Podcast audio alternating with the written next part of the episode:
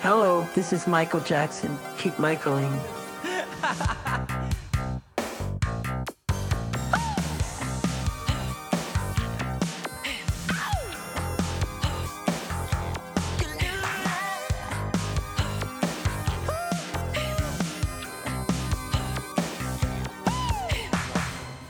Hallo und herzlich willkommen zum ersten deutschen Michael Jackson Podcast. Ich bin Jenny und ich sitze hier virtuell zusammen mit Matthias und Jonas. Und wir freuen uns auf Folge 69, in der sprechen wir heute über The Wiz. Hallo. Ja, auch von mir, hallo. Hallo. Grüße aus der Smaragdenstadt heute. Ja, äh. wir sind direkt über die gelbe Ziegelsteinstraße eingefahren und legen jetzt los. Genau. Ein ganz spannendes Thema haben wir uns heute rausgesucht. Uh, The Wiz, der Film mit Diana Ross und Michael Jackson. Das sind so ein bisschen, glaube ich, die, die Stars des Films. Uh, und wir haben verschiedene Sachen heute dazu vorbereitet. Soll natürlich einmal um den Film an sich gehen, also die Entstehungsgeschichte des Films oder auch die Handlung des Films. Soll aber natürlich auch um die Musik gehen. Es ist ja ein Musical-Film, wo auch Michael dann singt und das hatte ja auch ganz große Bedeutung für Michaels weitere Karriere. Und ja, ich glaube, das ist wirklich ein sehr, sehr schönes und auch großes Thema. Ich hoffe, die Folge äh, dauert nicht ganz so lange. Wir können sie auf jeden Fall sehr gut füllen. ja. ähm, wie seid ihr denn auf den Film aufmerksam geworden zum ersten Mal? Könnt ihr euch daran erinnern? Das bei euch ja schon ein bisschen länger her als bei mir. Wisst ihr noch, wie ihr auf The Wiz aufmerksam geworden seid? Ja, also ich kann es nicht mehr aufs Datum genau sagen, aber ich habe euch gerade eben ja im Vorgespräch schon meine Videokassette gezeigt. The Wiz, mhm. All the Stars, All the Music. Ähm, also englischsprachige Videokassette von 1979. Der Film selbst ist von 78. Gedreht hat, haben sie das im Jahr 77, also Michael war 19, bei der Veröffentlichung 20, bei Veröffentlichung der Videokassette dann 21. Und ähm, ja, 79, ich, fand es schon immer spannend, deshalb, weil das mein äh, Geburtsjahr ist. Insofern ähm, verbinde ich damit ja auch ganz viel. Aber wie gesagt, ich habe es in den 90ern auf, ähm, kennengelernt und in der Zeit habe ich mir halt ganz viele Videokassetten zugelegt. Ich, äh, sie steht neben, der, äh, neben den Shortfilms von Dangerous und das muss in der Zeit gewesen sein. Ich weiß aber bis heute nicht mehr wie. Ich tippe einfach mal das klingt für mich irgendwie logisch, weil ich damals auch die Autobiografie so verschlungen habe und mhm. Michael da ja auch sehr viel drüber erzählt. Ich werde auch gleich im nennen wir es mal in den, im Vorwort oder in den Vorab-Infos, werde ich da auch kurz draus zitieren, ähm, dass ich dadurch darauf aufmerksam geworden bin und mir dann diese Videokassette zugelegt habe. Woher ich die wiederum habe, weiß ich nicht, weil ähm, kurz auf Ebay gucken und so da einfach noch nicht möglich war. Ähm, aber ich habe sie, ich habe sie damals auch geguckt und werde nachher auch durchgeben, wie, wie mein erst, wie mein First Watching äh, für mich damals ausgefallen ist. Mittlerweile besitze ich auch die DVD, von der wir auch nachher noch sprechen werden. Ähm, aber das ist so meine, mein Ersterlebnis mit diesem Film. Mhm. Ja, mir ging es ähnlich. Ich weiß gar nicht mehr, wie ich zu diesem Film gekommen bin. Ich habe auch nicht die VHS, ich habe nur die DVD. Ähm, ich weiß, dass ich damals mal so 2008, 2009 rum so ein Fanpaket ersteigert habe. Mhm bei eBay, weil mir noch ganz viel fehlte und da war so ganz viel Verschiedenes drin für so einen wirklich Schnäppchenpreis. Da dachte ich, ach komm, auch wenn du hinterher Doppeltes hast, aber da ist auch einiges bei, was du noch nicht hast. Und dann habe ich dann so einen Karton bekommen und da war eben auch The Wiz bei und das war das erste Mal, dass ich mir den so richtig angeschaut habe oder anschauen konnte und ähm, war am Anfang so ein bisschen irritiert, gefiel mir gar nicht so richtig gut. Das, dieser Film ist irgendwie gewachsen über die Jahre, äh, so dass ich den mehr zu schätzen wusste und mittlerweile finde ich, find ich ihn richtig schön. Ja, und dann habe ich mir irgendwann dann auch die Blu-ray zugelegt, äh, obwohl ich gar keinen Blu-ray-Player habe. aber, aber es kam ja dann äh, 2019, glaube ich, sogar mhm. erst. Ne? Ich gucke mal hier drauf. Ja, ja genau. Richtig. 2019 kam ja so eine schöne Box raus, The Wiz. Und äh, da ist ein Booklet drin, da ist der Soundtrack drin auf zwei CDs und eben die Blu-ray. Und ich fand die Aufmachung halt total schön. Mhm. Und ich wollte auch den Soundtrack auf, die, auf CD haben. Deswegen war es mir egal, dass da die Blu-ray bei ist. Das fand ich richtig schön. Und dann habe ich das auch nochmal so richtig aufgesogen. Und Jetzt finde ich es richtig schön, dass wir kurz danach, was heißt kurz danach, aber so lange gibt es die Blu-ray ja jetzt noch nicht, dass wir darüber jetzt sprechen und das nochmal aufleben lassen, weil so kommt man alle paar Jahre mal wieder dazu, sich das anzuschauen und sich dafür zu interessieren. Und das finde ich halt immer so eine schöne Sache. Und gestern habe ich mir halt The Wiz auch nochmal angeschaut, in Vorbereitung hier auf unsere Folge. Und äh, ja, war richtig begeistert, weil ich vieles wahrgenommen habe, was mir vorher nicht so aufgefallen ist. Das geht einem ja oft so, wenn man Sachen nicht so oft gesehen hat. Ja, und so bin ich eigentlich zu The Wiz gekommen und äh, weiß das mittlerweile echt zu schätzen, auch musikalisch. Ja. Ja, bei mir war es wirklich ganz ähnlich, wie mhm. du es berichtest, Jenny. Ich hatte auch am Anfang irgendwie so ein bisschen äh, zwiegespaltenes Verhältnis zu The Wiz, weil, also ich glaube, ich habe es schon ganz am Anfang, als ich Fan wurde, erfahren, dass es diesen Film gibt, weil ich dann natürlich auch ne, damals, also da gab es schon Internet und ich habe auch auf Wikipedia und so alles über Michael gelesen. Und da wird natürlich The Wiz erwähnt, also in halt irgendwie Filmografie, Filme, wo Michael mitgespielt hat. Und habe dann auch irgendwann, glaube ich, die DVD oder VHS oder so, keine Ahnung, gekauft äh, und das dann gesehen und fand es irgendwie auch komisch, weil ich glaube, mir hatte auch doch noch ein bisschen Kontext gefehlt. äh, ja. Deswegen werden wir euch gleich noch ein bisschen abholen und da ein bisschen was erzählen, wie der Film entstanden ist und äh, warum es den gibt. Also es ist ja irgendwie so für Außenstehende ein bisschen komisch, mit Michael Jackson dann so eine Story. Und ich habe dann auch irgendwann die Blu-ray nochmal gekauft und die tatsächlich jetzt vorgestern, um das zu sehen, äh, erst aus der originalen Folie rausgeholt, weil mhm. ich auch bis vor kurzem gar keinen Blu-ray-Player hatte und es gar keinen großen Sinn ergeben hat. Mhm. Und jetzt habe ich aber inzwischen einen Blu-ray-Player okay. und habe gedacht, oh ja, das ist so ein, so ein bunter 70er-Jahre-Film, mhm. den möchte ich natürlich in der bestmöglichen Qualität gucken mhm. und habe es für keine Sekunde bereut, das ausgepackt zu haben, weil nicht nur der Film auf Blu-ray in super Qualität äh, mir sehr viel Spaß gemacht hat, sondern auch, wie du schon, Jenny, gesagt hast, das Booklet und die ganze Aufmachung wirklich äh, wunderschön ist. Ja. Ähm, da habe ich mich noch umso mehr gefreut, dass wir heute diese Folge zusammen aufnehmen können. Und ja, das, ich hatte ja die Idee für diese Folge und das war so ein bisschen so ein Zufall. Also ich habe irgendwie äh, so eine Single irgendwie gekauft und bin dann mit meinem Freund darüber ins Gespräch gekommen, ähm, dass halt irgendwie, dass es so, so, ein, so einen Film gibt mit Diana Ross und Michael Jackson, so, eine, so ein Musical-Film, so ein typisches 70er-Jahre-Ding. Und habe dann irgendwie gemerkt, dass ich doch irgendwie richtig Lust habe, da mehr drüber zu erfahren und habe dann auch total viel Spaß gehabt, auch noch ein bisschen was zu recherchieren für diese Folge. Da kommen wir bestimmt später auch noch mal zu, aber ich fand es total faszinierend, dass ich jetzt erstmal so richtig verstanden habe, wie wichtig dieser Film für Michaels Karriere war. Ja. Da habe ich mir vorher überhaupt keine großen Gedanken drüber gemacht und es sind so viele auch Kleinigkeiten, über die ich jetzt nachdenke, die da angefangen haben. Also da kommen wir bestimmt später noch mal vertiefen das, aber ja. ich weiß das mittlerweile richtig zu schätzen und was das für ein Meilenstein wirklich in Michaels Karriere war. Un unglaublich eigentlich. Und der Film bekommt viel zu wenig Aufmerksamkeit, weil die meisten sprechen immer über Moonwalker und Ghosts und das ist auch alles super, aber ich finde, dieser Film, der ist ja quasi so der Beginn von vielem. Und deswegen freue ich mich, ja. dass wir heute darüber sprechen.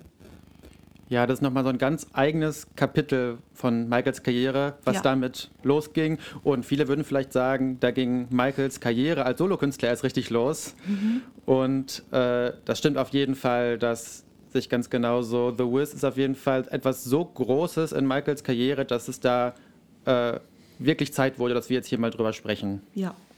genau, vielleicht machen wir als nächstes ein bisschen was zur Handlung soll des ich, Films. Soll ich vielleicht gerade noch ein paar, paar Vorab-Infos gerade noch los, loswerden? Gerne. Ja, da, das wird auch super. Da kommen wir, glaube ich, ganz gut dann rein. Dann passt das auch ganz gut. Die Handlung ähm, der Vorlage deute ich ja hier dann quasi nur an. Also für alle zum Abholen sozusagen zu The Wiz. The Wiz im Deutschen mit dem Untertitel Das zauberhafte Land ist die US-amerikanische Motown-Style-Verfilmung des gleichnamigen Musicals von William F. Brown von 1978, also vor nunmehr 45 Jahren. Also haben wir sozusagen ein kleines Jubiläum, weshalb wir das jetzt hier machen können.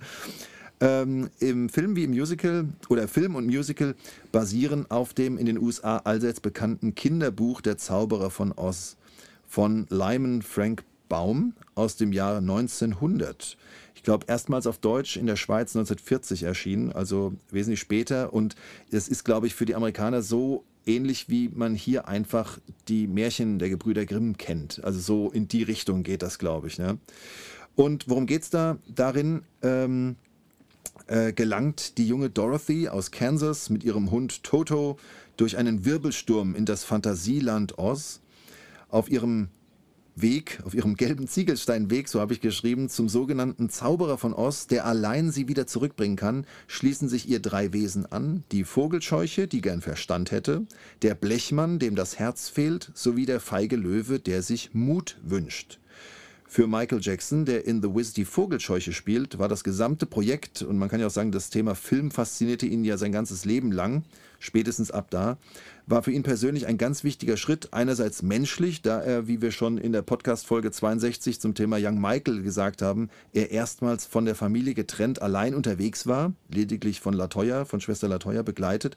Und musikalisch war es wichtig, da es bei den Dreharbeiten zum legendären Aufeinandertreffen von ihm und Quincy Jones kam. Und dieser Kollaboration verdanken wir eben diese Meilensteinalben oder Meilensteinalben wie Off the Wall, Thriller und Bad. Und Michael mhm. selbst resümiert in seiner Autobiografie, wie eben schon erwähnt, ähm, das Ganze sehr positiv, unabhängig vom Abschneiden und von der Bewertung des Films, worauf wir vielleicht auch noch kommen.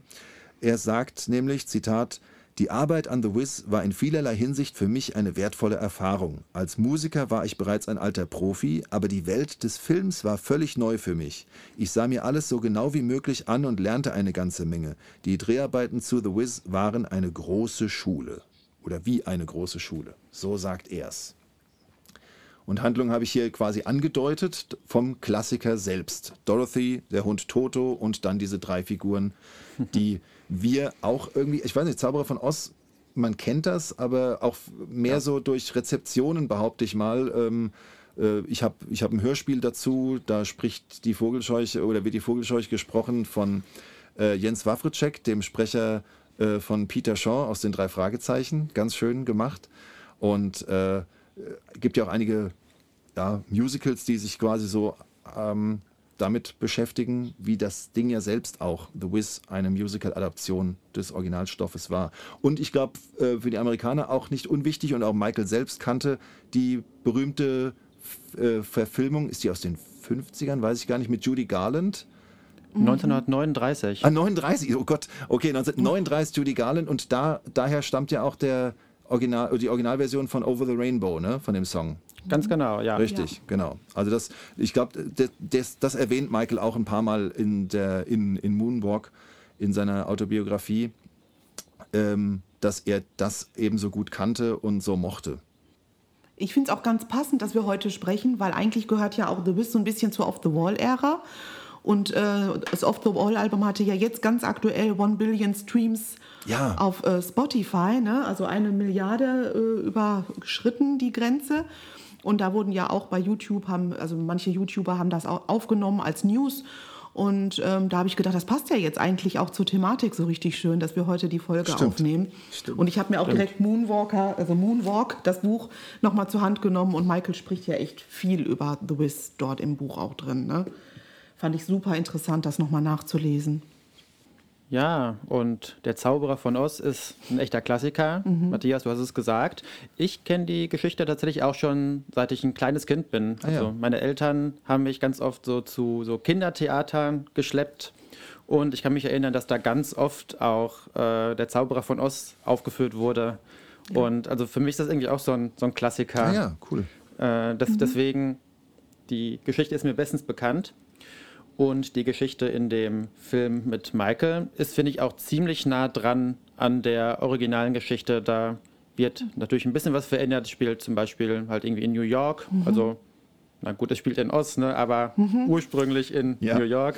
Äh, und ja, vielleicht kann ich dann noch ein bisschen was dazu erzählen, wie denn dieser Film entstanden ist. Wie Gerne. es denn von dieser Geschichte von 1900 und dem Film mit Judy Garland von 1939 zu diesem ähm, afroamerikanischen Musicalfilm kam.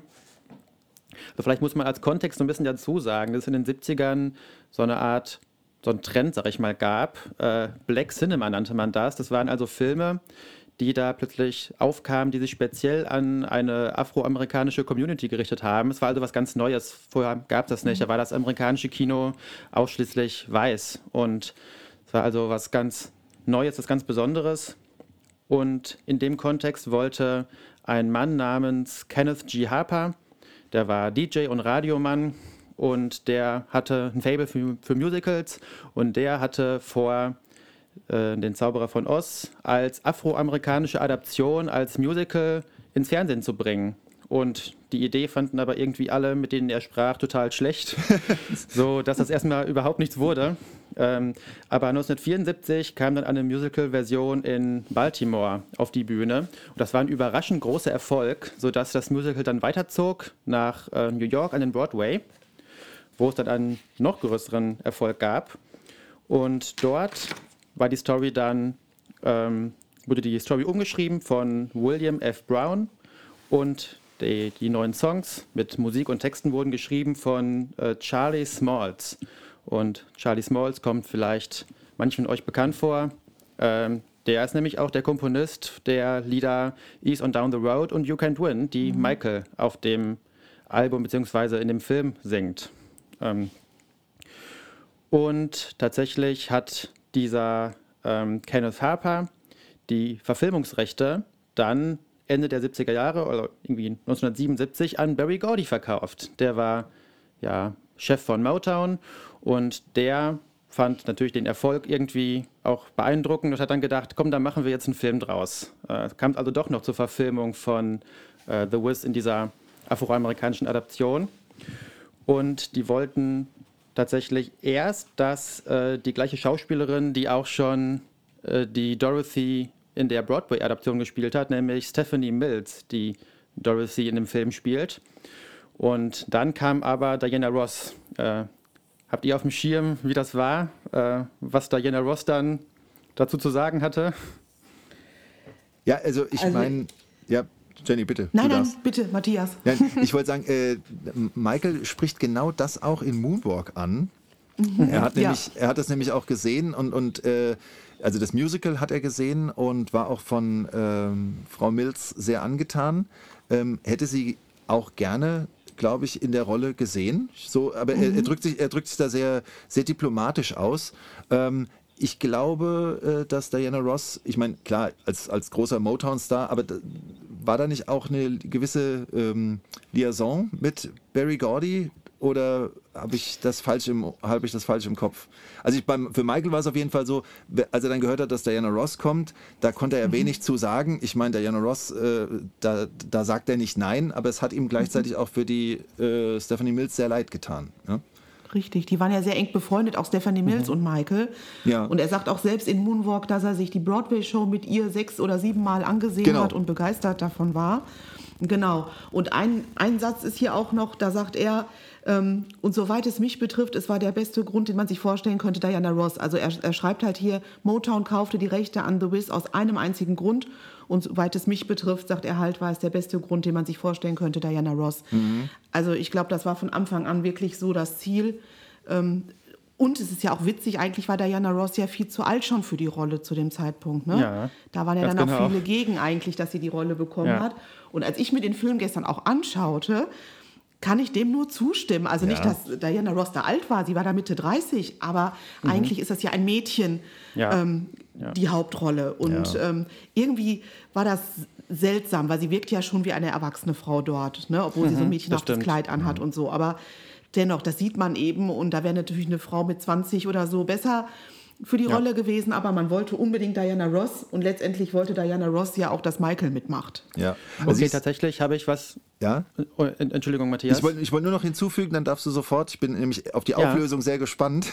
Also Diana Ross ist da, glaube ich, 34 und ähm, wird mhm. aber als 24 verkauft. Ich glaube, das Alter mhm. 24 mhm. wird auch am Anfang des Films genannt. Sie spielt ja da eine Kindergärtnerin, mehr oder weniger, also eine Erzieherin, so kann man sagen. Und äh, genau, sie haben sie versucht, ähm, noch etwas jünger zu gestalten äh, durch das Outfit und auch durch die, durch die kurzen Haare und so weiter. Mhm. Ja, jetzt aber Jonas, bitte, ich bin gespannt. Genau.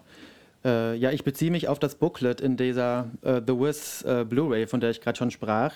Und da steht tatsächlich genau gegenteilig. Also Barry Gordy wollte Diana Ross da überhaupt nicht haben.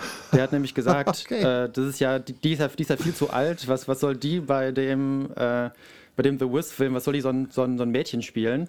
Später haben die sich dann auf diesen Kompromiss geeinigt mit irgendwie, die ist dann 24 in dem Film, was ja auch schon älter ist als im Original.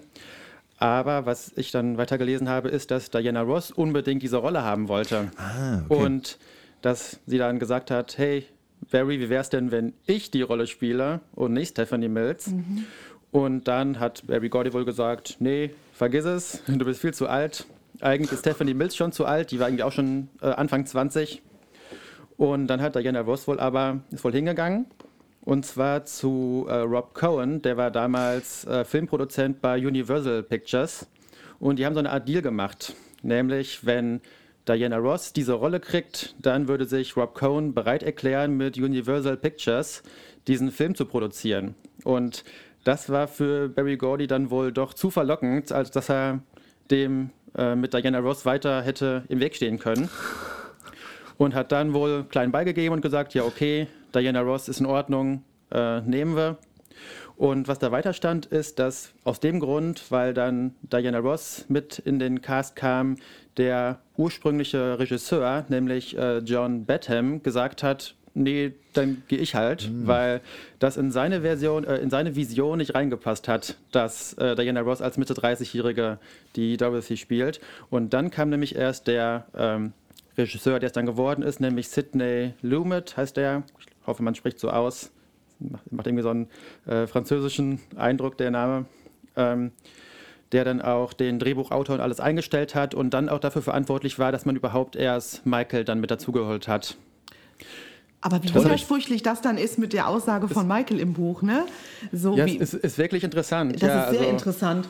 Und vor allem in, in Michaels Buch sagt er dann ja auch noch, dass äh, Diana Ross ähm, gesagt hätte, geh ruhig hin, ähm, bewirb dich und falls äh, die sagen, die wollen dich nicht, weil ihr ja damals von Motown weggegangen seid und es da Probleme gibt und man dich nicht möchte, dann lege ich auf jeden Fall ein gutes Wort für dich ein, aber sie sagt, das brauche ich gar nicht, weil die wollen dich bestimmt. So, also das, das ist schon eine etwas andere Sichtweise ne, auf das Ganze. Ja. Das Wow. wiederum deckt sich dann wieder mit dem, was dieser Filmjournalist, äh, den Namen habe ich auch irgendwo notiert, da, äh, Christoph ähm, Kellerbach, der hat den, äh, dieses, diesen Artikel geschrieben in diesem Booklet. Ähm, da deckt sich das wieder. Denn ähm, da hieß es, dass Diana Ross ein gutes Wort für Michael da eingelegt hätte. Ja. Weil die wohl diese, also die hatten wohl schon die kompletten Rollen alle besetzt, nur diese Vogelscheuche war wohl schwierig. Und die hatten wohl auch schon jemanden, der das wohl gespielt hätte. Und dann haben aber wohl ähm, sowohl Barry Gordy als auch Diana Ross dann Michael ins Gespräch gebracht.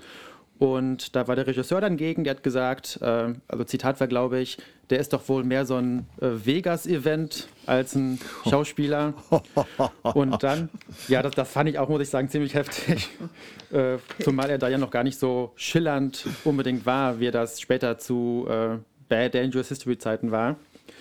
Äh, und dann, ich habe mich wirklich auch sehr amüsiert beim Lesen dieses Booklets, äh, hat Michael da wohl vorgesprochen für diese Rolle äh, als Vogelscheuche. Und dann hat wohl auch der Regisseur gesagt, ja, Michael ist der Richtige. Äh, Zitat ist, dass äh, er so eine unglaubliche Reinheit hat, dass er für diese Rolle auf jeden Fall die perfekte Wahl ist. Und ich finde, das sieht man irgendwie, was er meint, kann man, glaube ich, auch ganz gut nachvollziehen, wenn man Michael in dieser Rolle sieht, Ja. weil er das wirklich mit einer wundervollen, wunderbaren Hingabe spielt und diese Verspieltheit, die diese Vogelscheuche äh, hat, wirklich auch so gut zu Michael als Mensch irgendwie passt. Also fand ich irgendwie total, total süß, dieses Zitat mit, dem, mit der Reinheit. Das, das Passt auch am besten zu ihm, auch von der Statur und so, ne? Den Löwen oder so, Ja. das hätte ja gar nicht gepasst. Ja. Von Nee, daher, ähm, also das war, glaube ich, schon richtig, richtig gut in der Auswahl. Und dann hatte man Und natürlich er wird ja zwei auch bis heute, Megastars. er wird ja auch, was auch immer man über den Film sagt, aber Michael wird immer lobend erwähnt und wenn man sich den anguckt, also Jenny, Ja. mir geht es ja ähnlich wie dir, dass bei mir mit jedem Gucken der Film irgendwie an, an, an, an, Größe gewinnt und vor Ja. allem auch Michaels Spiel, also, also die ganze Körpersprache und wenn man dann auch schon, du hast es ja gesagt, dass das in die Off-the-Wall-Ära gehört irgendwie oder der Vorbereiter des, de, dieser Phase ist, wenn man dann guckt, wie, er- wie, wie er, also als Vogelscheuche, aber dann auch irgendwie als Michael da auf der Straße tanzt und sich dreht und das ist ganz großartig. Das macht Das unheimlich Spaß. Ja. Ja. Ich muss aber auch mal ganz kurz meinen Hut vor Diana Ross ziehen, weil als ich mir gestern diesen Film noch mal angeschaut habe, dachte ich, wie kann diese Frau auf diesen hohen Schuhen so schnell rennen, springen, sich drehen, hüpfen, als hätte sie gar keine Schuhe an, als wäre sie barfuß. Also da muss ich echt mal eine Lanze brechen. Also äh, wir Frauen wissen, was es heißt, auf hohen Schuhen zu laufen. Der eine kann es besser, der andere nicht so gut. Aber was sie in diesem Film geboten hat, wie sie rennt und springt in diesen Schuhen, da habe ich gestern noch gedacht, Mensch, und das waren, sind wirklich hohe Absätze, nicht nur mal so ein bisschen, sondern wirklich hohe Absätze, habe ich gedacht, die hatte eine ganz gute Körperbeherrschung, auch die Frau. Und sie singt halt auch fantastisch in dem Film. Ja. Ne? Also das Ja. ist eine grandiose Stimme, wirklich. Also viele haben sich ja daran gestört, dass sie, dass sie schon ein bisschen zu alt sei für die Rolle. Oder auch, wenn man so guckt, sie ist ja auch sehr viel am Jammern in diesem Film, ja. Ähm, aber ähm, sobald sie singt, da muss man echt sagen, äh, das ist wirklich astrein. Das ist ganz toll. Und auch gerade. Eine glockenklar. Ja, glockenklar. Also da, Ja. die, da steckt so viel Seele drin, das ist wirklich Wahnsinn. Kann ich gerade noch eine Sache ergänzen, Jonas? Du hast ja schon die, die Macher des Ganzen erwähnt und hast dabei zum Beispiel den Rob Cohn erwähnt, der ja auch als Produzent aufgeführt wird der ganzen Sache. Denn genau. ich finde es nämlich, äh, das ist mir jetzt erst beim, bei der Vorbereitung auf diese Folge hier so aufgefallen, ähm, weil The Wiz bei uns in Deutschland für die deutschen Michael-Fans ja eigentlich, also das, das hat man gehört, vielleicht hat man den Film auch mal gesehen, aber dass die Nummer gar nicht so klein ist, ist mir jetzt erstmal so bewusst geworden, als ich gesehen habe, wer auch, wer auch hinter der Kamera äh, äh, so da tätig ist. Also du hast ja den Regisseur schon erwähnt, der ähm, auch kein, kein Unbekannter ist. Der hat schon 1957 äh, mit, den, ähm, mit, dem, mit dem Film von den äh, Die Zwölf Geschworenen, ja, hat er schon mehr oder weniger Filmgeschichte geschrieben. Dann den Rob Cohn als Produzenten, der, äh, den kennt man bis heute auch. Der hat unter anderem als Regisseur den ersten der Fast and Furious Filme gemacht was ich ziemlich beeindruckend finde, weil das ja so ein riesen Franchise geworden ist. Und wo ich, worüber ich wirklich gelacht habe, ähm, Drehbuch ist von Joel Schumacher. Und Joel Schumacher ist äh, Filmfans, äh, auch äh, Fantasy, ähm, Comic-Fans, DC-Fans wie mir, äh, bekannt als derjenige, der in den 90ern diese abgedrehten Batman-Filme gemacht hat. Mit, hat. Also mit Tim Burton ging das äh, so richtig los mit dem Dark Knight. Und Mitte der 90er hat Joel Schumacher dafür gesorgt, dass Batman erstmal Kassengift wurde, weil er diese verrückten Filme Batman Forever und Batman and Robin gemacht hat.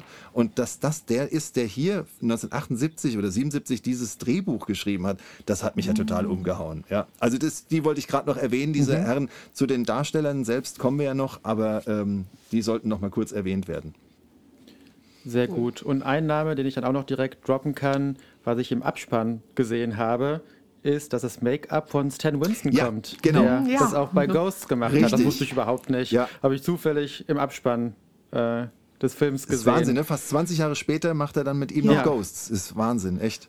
Ja. Witzig. Und der war damals schon eine Legende. Ja. Ja. Äh, so viele Sachen, die der gemacht hat, äh, Make- Make-up technisch in Filmen. Äh, Krass. Die haben da tatsächlich riesen Geschütze aufgefahren. Die hatten 400 Tänzerinnen und Tänzer, die auch von so einem Star-Choreografen Louis Johnson instruiert wurden. Dann hatten die auch noch Outfitwechsel, wo die, also die hatten insgesamt 1200 Outfits, die die für diesen Film bereitstellen mussten. Oh, ja. Und was ich auch gelesen habe, ist, dass die Kulisse, die die aufgebaut haben, äh, die drehen teilweise an echten Orten, äh, aber vor allem halt im Studio, wo die die Sachen nachgebaut haben. Und das war damals die größte Filmkulisse, die die jemals für einen Film in New York äh, aufgebaut haben. Wow. Also das war einfach ein, ein riesig teures und ein riesig aufwendiges Ding, dieses The Wiz. Äh, was glaube ich auch einfach nicht so bekannt ist. Also zumindest ich hatte da überhaupt gar keine Ja. Ahnung, dass das budgettechnisch so riesig war. Und Ja. dann eben, wie du auch gesagt hast, mit äh, ausschließlich äh, schwarzen Künstlern. Das äh, ähm, betone Ja. ich jetzt deswegen nochmal so, weil das, ähm, jetzt überlege ich gerade, jetzt komme ich wieder zu den Comic-Verfilmungen. Ähm, aktuell ähm, äh, Black Panther ähm, wird ja, wenn die Filme kommen, also jetzt letztes Jahr war ja Teil 2 im Kino, da wird ja auch nochmal ganz groß erwähnt, hier äh, ein Cast fast ausschließlich aus schwarzen Künstlern und äh, 40, vor über 40 Jahren ist das schon bei The Wiz gewesen. Ja? Richtig.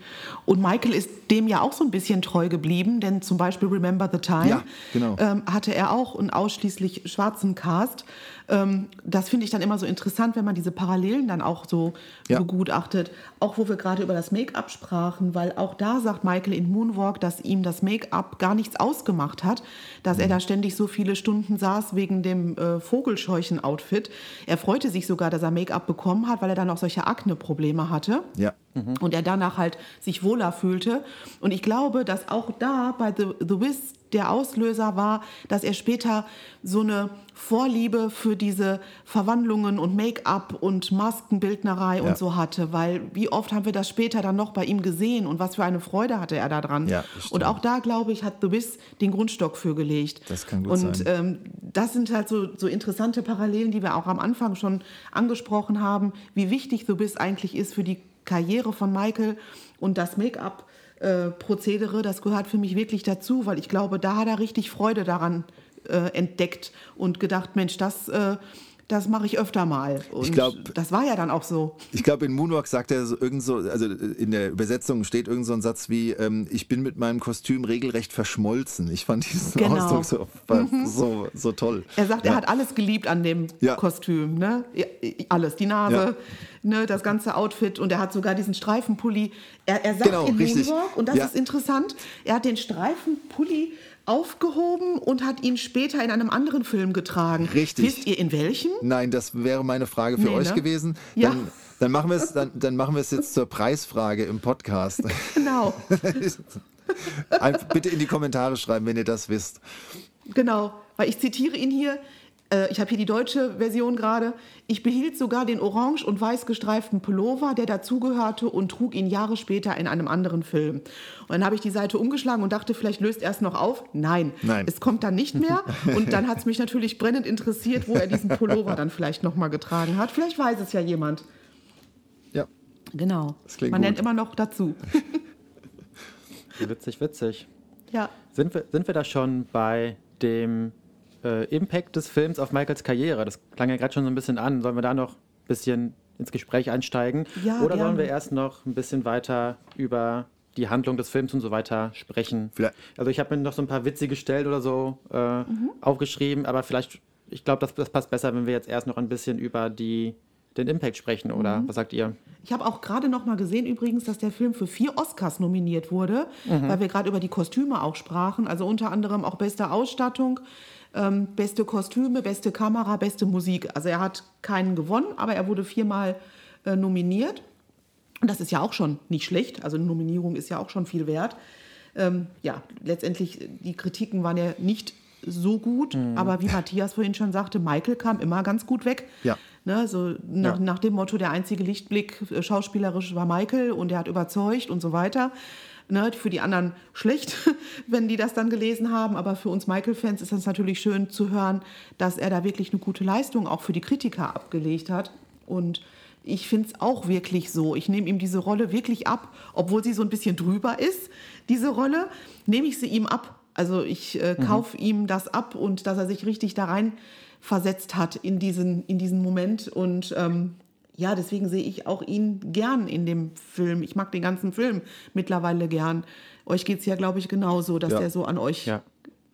gewachsen ist, quasi der Film. Ja, und es ist, ich finde es gerade noch, ähm, das führt dann zum Impact wahrscheinlich gleich, ähm, dass äh, er ja da nicht nur neben Diana Ross, ähm, sondern auch neben ganz anderen äh, großen Stars auch wirklich besteht. Das kann man wirklich mal so als, als Jungspund, kann man ja nicht anders sagen. Ich meine, der, der Löwe wird gespielt äh, von Ted Ross, der das auch schon im Musical gespielt hat, der den Löwen, glaube ich, auch schon im Musical gespielt hat. Ja.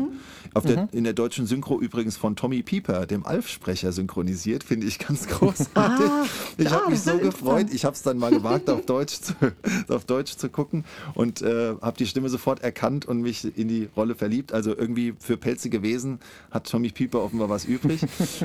und äh, der Blechmann, Blechmann gespielt, aber zu denen kannst du, Jonas, wahrscheinlich noch mehr sagen. Ne? Nipsey Russell, der als ähm, auch als Broadway-Star bekannt war ähm, und, und auch in verschiedenen ähm, äh, Bühnenstücken einfach, einfach ja, als, als Sänger und, und, und Entertainer einfach bekannt war. Und ähm, ansonsten werden noch zwei Leute groß erwähnt, ja, auch im Vorspann des Films. Das eine ist halt ähm, eine relativ kleine Rolle, aber doch wichtige, die, die gute Fee Glinda äh, von, wie wird sie ausgesprochen? Lena Horn einfach?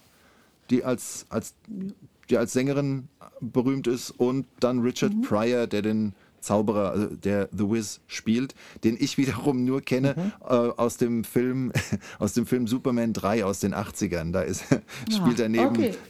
spielt er neben Superman noch. Also da, den habe ich immerhin, da- daran erinnere ich mich auch noch, als ich den Film das erste Mal gesehen habe, dann in den 90ern, dass ich den erkannt habe, aber sonst erstmal nicht so viel mit anfangen konnte, weil eben mir die, die Handlung nicht so richtig bekannt war. Ähm, das Ganze für mich als Musical-Verfilmung einfach so erstmal so schwer greifbar war. So vielleicht. Ja. Ja. Ich, als ich gestern den Film geguckt habe, dachte ich auch an manchen Stellen, meine Güte, das kam ja später nochmal oder das sah so ein bisschen aus wie in späteren Werken von Michael. Unter anderem habe ich gedacht, wo The Wiz irgendwann auftaucht, diese Maske, diese, äh, wo der Schauspieler durchspricht, da ist ja diese riesige Maske, wo die drei oder die vier dann vorstehen. Und da habe ich gedacht, das ist doch wie im Moonwalker, der Roboter. Ja, das hatte, sowas von. Das hatte solche Parallelen und ich denke so. Moment, Moment, musste ich Ja. Pause drücken und konnte das gar nicht fassen, dachte ich, Hammer. Also da habe ich gedacht, das, das, ist, das, ist, das ist ja wirklich fast identisch. Habe ich noch gar nicht gesehen. Du hast recht, du hast recht. Stimmt. Ja.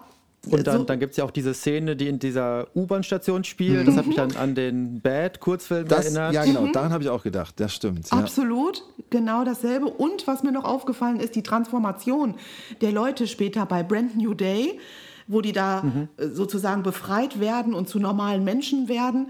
Das ist ja auch wie bei Captain EO. Das hab- genau. nachdem, Ja, ne, nachdem der Supreme Leader besiegt wurde, äh, durften diese ganzen Menschen aus ihrer äh, Starre treten und äh, tanzen Stimmt. und frei sein. Und auch das war ähnlich. Und auch Captain EO kam natürlich nach The Wiz. Und ich glaube wirklich, dass Michael sich viele Inspirationen geholt hat aus, aus The Wiz für Mhm. seine späteren Werke. Und das fand ich faszinierend, das nochmal so zu sehen. Wow, stimmt. Ne? Ja, ich, ich habe auch an einigen Stellen mich an andere Sachen von Michael erinnert gefühlt. Ja. Und bei mir war es auch am heftigsten bei dieser Maske Ja. mit dem Moonwalker. Also das, das ist wirklich, ähm, hatte ich gar nicht mehr so auf dem Schirm, obwohl ich den Film auch schon mal geguckt hatte. Ja. Aber da habe ich wirklich gedacht, nee, also wenn er sich da nicht hat davon inspirieren lassen, so solche Zufälle gibt es nicht. Ich wäre auch fast von der Couch gefallen. Ich dachte, das gibt's doch gar nicht. Ja. Ja, und was natürlich noch wichtiger fast ist als die, wie sich Michael von dem Film an sich hat inspirieren lassen, ist ja, was aus Michaels musikalischer Karriere geworden ist, Mhm. nachdem er dort am Set mit Quincy Jones zusammengeführt wurde. Oh ja, eine magische Also- Begegnung. Ja. Ja, also ich würde sagen, da hat das Schicksal zwei Leute zusammengebracht, die unbedingt miteinander arbeiten mussten. Äh, Ja.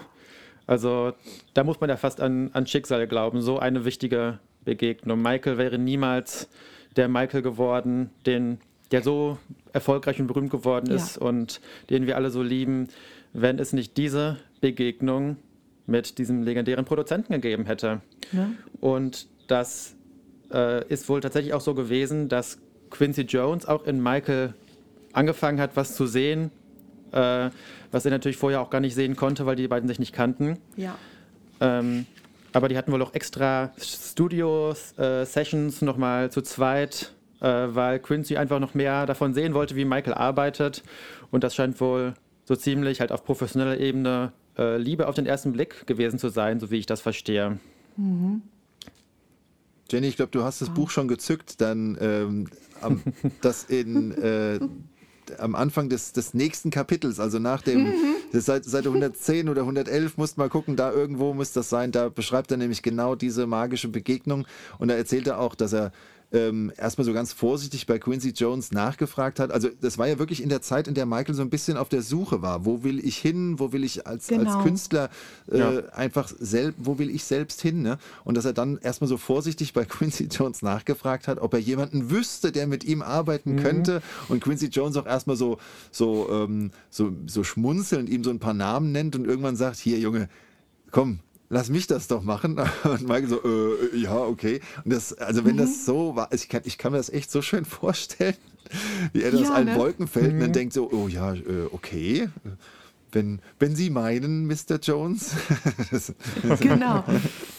Und er sagt auch in dem nächsten Kapitel, dass er eigentlich schon mit zwölf wohl Quincy Jones in äh, Los Angeles getroffen hat und Sammy Davis Jr. die beiden dann vorgestellt hat. Da konnte sich Michael dann aber nicht mehr so ganz gut dran erinnern, weil er halt noch so jung war.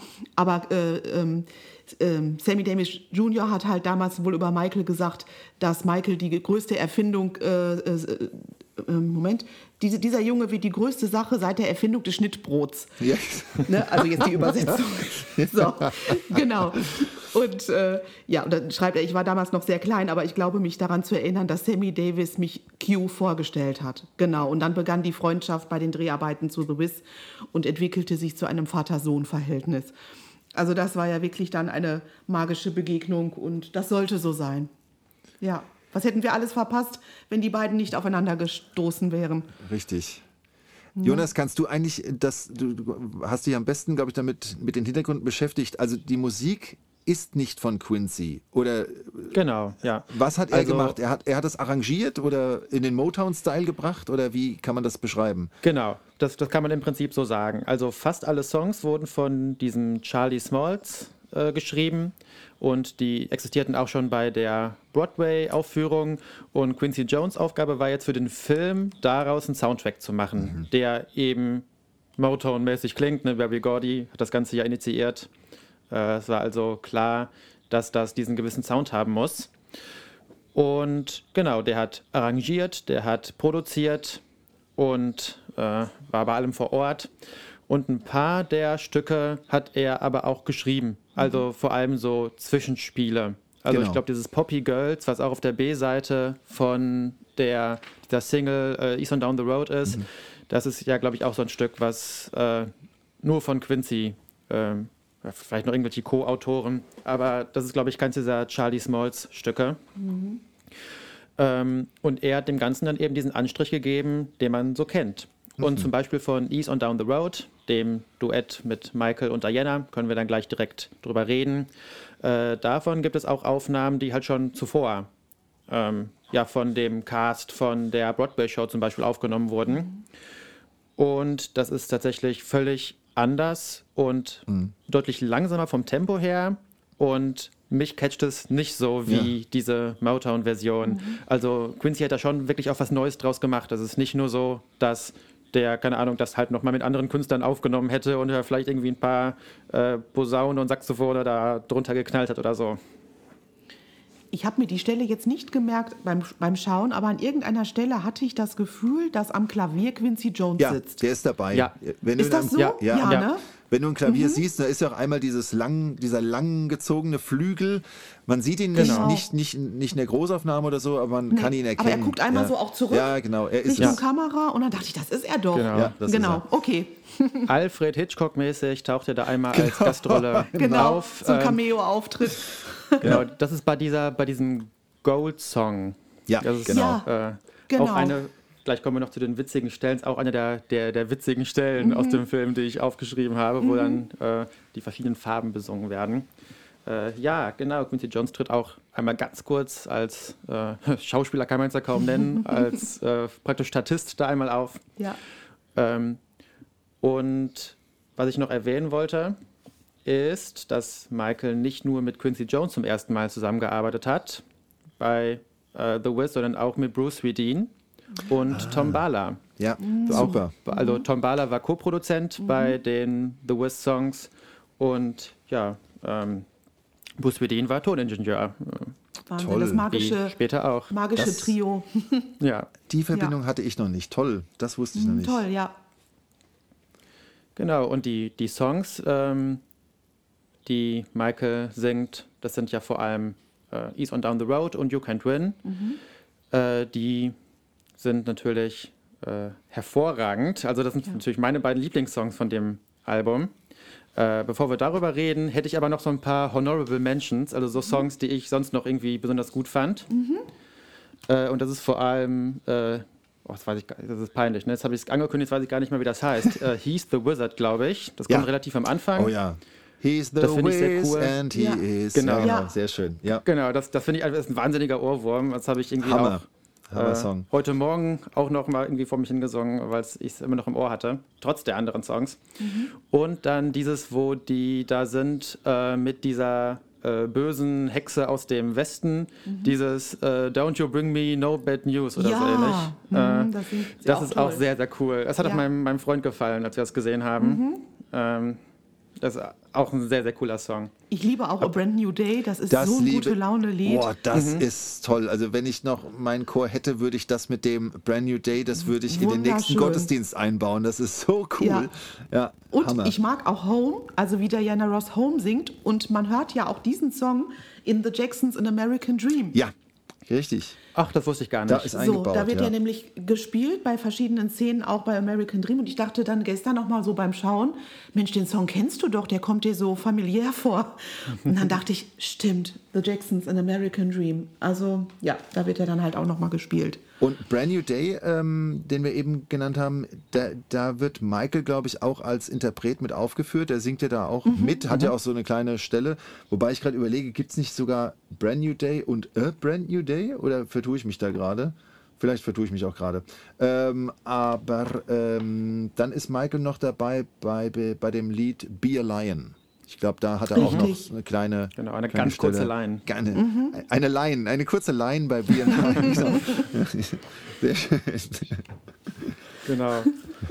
Ja, A Brand New Day oder Brand New Day, das hast du mich aus dem Konzept gebracht. Matthias. Entschuldigung. Ähm, ist auch eine der drei Single-Auskopplungen neben East and Down the Road und You Can't Win. Das sind die drei. Äh, Brand New Day war sogar Nummer eins in den Niederlanden, habe ich Oh. äh, durch Ach, Zufall komm. auf Wikipedia gelesen. Fand ich sehr Okay. witzig. Hat er verdient, ist ein guter Song. Guter Song, ja, auf jeden Fall. ähm, genau, aber ich glaube, wir sprechen jetzt noch ein bisschen intensiver über die beiden Songs, wo auch wirklich Michael so mit Lead-Vocals und auch nicht nur ein kleiner Vers zu hören ist. Wie gesagt, einmal You Can't Win, das ist Michaels Solo-Song in diesem, äh, in diesem Musical. Natürlich mit so ein bisschen, die, die Krähen singen die Back-Vocals oder, oder krächzen die Back-Vocals. Ja. Äh, das ist, wo Michael da noch an diesem Pfahl festgebunden ist als Vogelscheuche und danach wird er befreit und dann singt er zu, also von Dorothy, von Diana Ross gespielt und dann singen die beiden zusammen Ease on Down the Road. Ich finde diesen, diesen Kontrast zwischen diesem sehr traurig, negativen, pessimistischen Song You Can't Win und dann diesem fröhlichen, befreiten Song Ease on Down the Road so toll Ja, Ja. ich auch. ähm, irgendwie dieser, dieser Kontrast, so, äh, dann wurde er befreit und dann singen die beiden zusammen dieses Lied. Das ist irgendwie auch so Teil dieser ganzen Botschaft, die dieser Film ja irgendwie verkörpert mit Freundschaft und an sich selbst glauben Ja. und so Ja. weiter. Fand ich total cool. Und East on Down the Road taucht dann auch mehrmals als Reprise auf. Ähm, auch auf dem Soundtrack-Album äh, gibt es dann sogar noch ein, eine weitere Version von East on Down the Road, wo dann, glaube ich, der Blechmann noch mitsingt. Ja, er steigert sich ja dann je nachdem, also immer wenn quasi eine neue Figur dazukommt, wird das ja nochmal. Genau, dann singen sie es noch einmal. Genau, richtig, passt ja auch Wenn's- ganz gut. wenn's Genau. weiter die, die Straße runtergeht. Darf ich mal fragen, ich, hab, ich muss zu meiner Schande gestehen, ich besitze den Soundtrack nicht. Und ähm, was, welche, also gibt es nur eine Version dieses Soundtracks? Also wenn man im Internet guckt, dann werden einem 26 Titel aufgeführt. Ähm, wie ist das denn mit dem Soundtrack? Wie viel sind denn da drauf? 26. Sind, ach, dann sind es die 26. Okay, Ja, alles ich habe hier CD 115, CD 211. Okay. Ja. Ja gut, macht Genau. 26, haut hin. Das, und genau. also äh, endet mit Home. Also ist der letzte. Endet mit Genau, Home. ja. Genau, und beginnt ja auch, ähm, Moment, nee, nicht mit Home, aber Mit dem Main-Title. Richtig. Richtig. Okay, Ja. dann habe Was ich auch immer das ist, weiß ich gerade gar nicht. Main Title, genau. Und ja, so ein bisschen Ouvertürenartig, ja.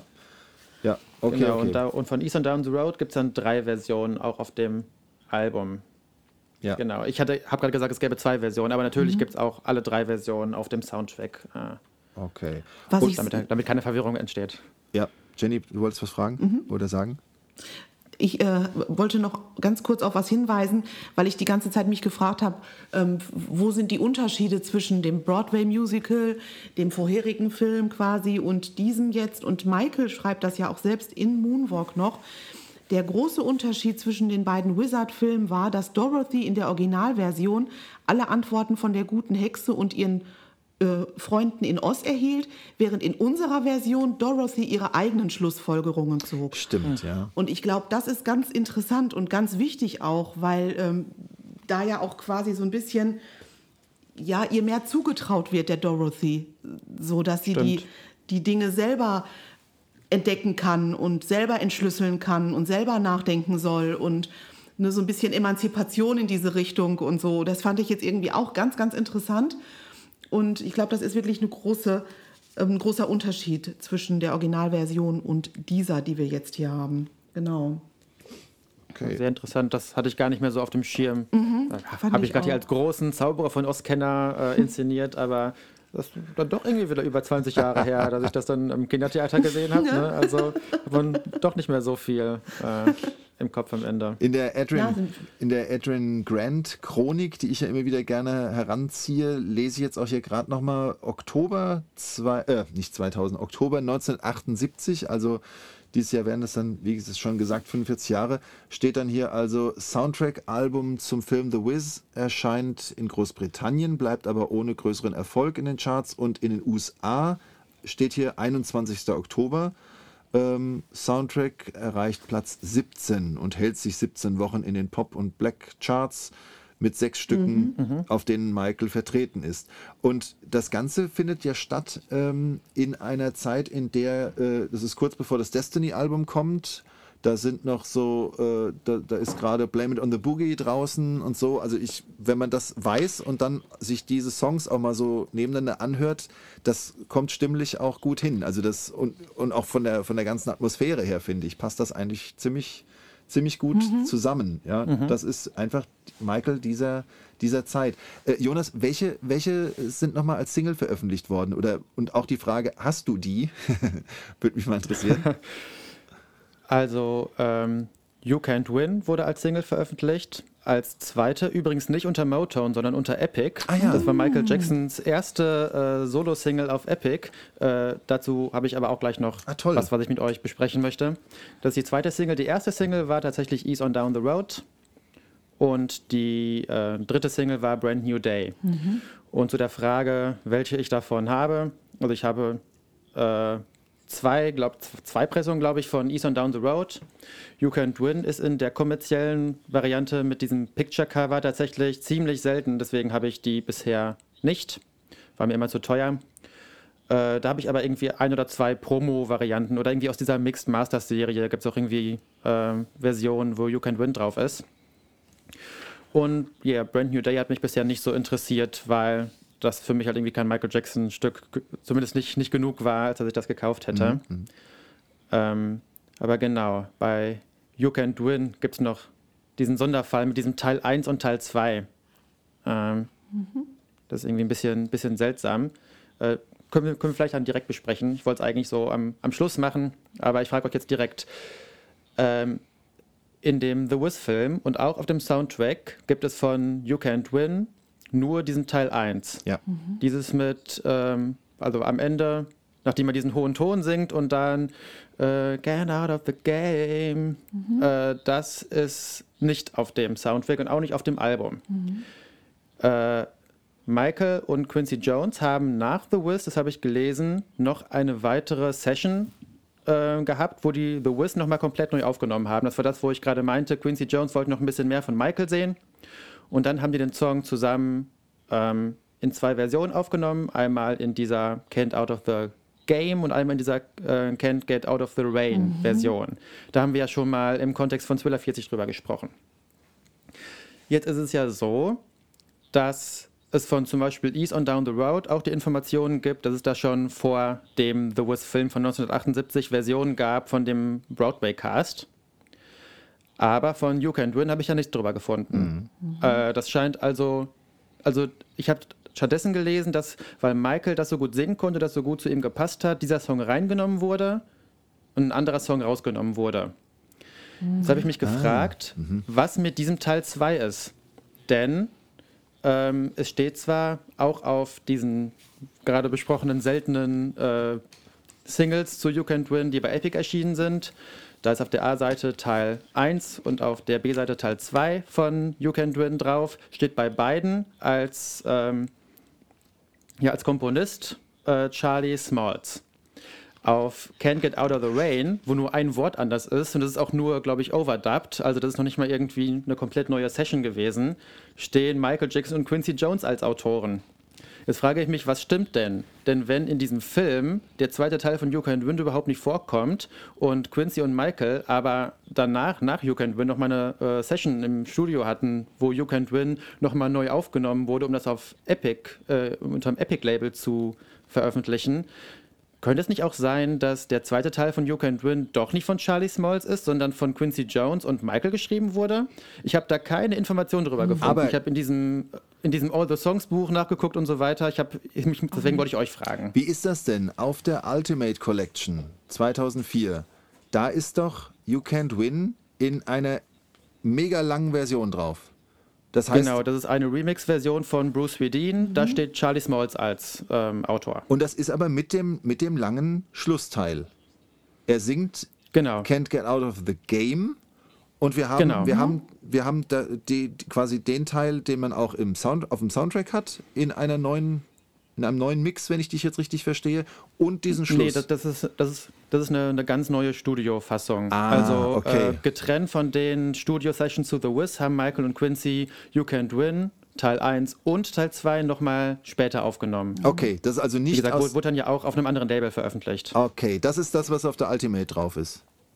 Genau. Und äh, auf der Thriller, äh, auf der, auf der Zusatz-CD von Thriller 40 ist der zweite Teil aber in der Rain-Version, richtig?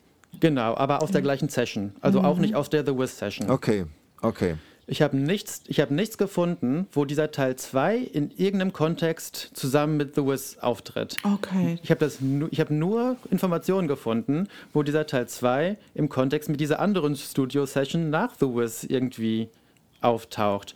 Und deswegen habe ich mich gefragt, ob dieser Teil 2 irgendwie ein Outtake war, ob das irgendwie trotzdem Ja. Charlie Smalls geschrieben hat, aber das für den Film nicht benutzt haben, oder ob das nicht doch was völlig Neues ist. Also ich finde das so komisch, dass man da keine Informationen zu kriegt. Ich habe auch in diesem All the Songs Buch von äh, Lecoq und Allah ähm, Ja. nachgeguckt und da steht auch irgendwie nichts. Da wird immer, irgendwie immer nur Teil 1. Äh, der ist irgendwie auf jeden Fall geschrieben von äh, Charlie Smalls aus dem The Wiz-Film, aber Teil 2, das wird irgendwie, irgendwie so, als wüsste man da nichts drüber. Das witzig. wäre mal eine gute, Ja. das wäre eine gute Frage für, wenn man mal wieder auf irgendeinem Seminar ist von Leuten, die in der Zeit gearbeitet haben mit Michael und Quincy und Bruce, dass man da vielleicht diese Frage noch mal aufwerfen könnte. Vielleicht können die einem das vielleicht beantworten. Mir würde jetzt noch das Buch For the Records einfallen. Ähm, da würde ich, Ja. könnte ich mal reinschauen. Hast du das auch, Jonas? Hast du da auch Ja, reingeschaut?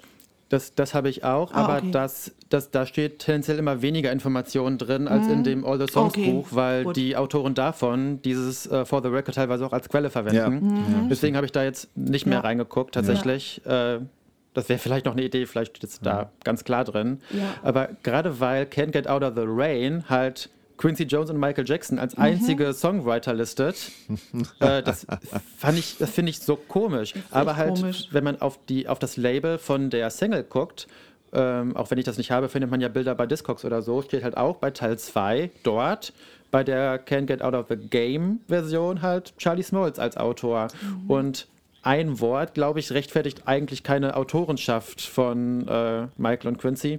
Ganz komisch. Ich habe gedacht, ihr wüsstet das vielleicht. Ansonsten Mhm. Leider nein, das ist eine Nein. gute Frage. alle, Also- all- alle, die das jetzt hören, Ja. äh, ich hoffe, ich habe euch nicht, nicht gelangweilt mit meinen Nein, das Ausführungen. war Wenn ihr das spannend. wisst, dann, dann schreibt es in die Kommentare oder äh, mir als Privatnachricht oder so. Ich bin äh, sehr, sehr gespannt, äh, eure Meinung dazu zu hören. Also äh, ich fand es jetzt ganz toll, dass du das, äh, auch was du alles noch dazu gesagt hast. Ich kann nur sagen, Ja. vor ein paar Tagen, als ich das nochmal gehört habe, natürlich fiebere ich immer der, der Vogelscheuchen-Szene entgegen und äh, habe das gesehen und habe mich dann darauf eingestellt, dass jetzt gleich der Abgehteil kommt, wie ich ihn gerne nenne, und festgestellt, äh, der kommt nicht. Und ich habe gedacht, hä, kommt das später nochmal? Ich war, ich war wirklich total irritiert, habe mich dann aber damit abgefunden und äh, finde es toll, dass du das jetzt äh, von dir aus dann nochmal erwähnst und zum Thema machst.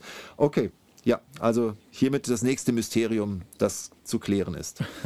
Ich glaube, das ist auch für viele neue Fans, die sich mit Michael frisch beschäftigen quasi, äh, sehr irritierend. Also zumindest war es das für mich damals auch, dass es da eben so ein Teil 1, Teil 2 gibt, dann einmal mit äh, Get Out of the Game, The Rain.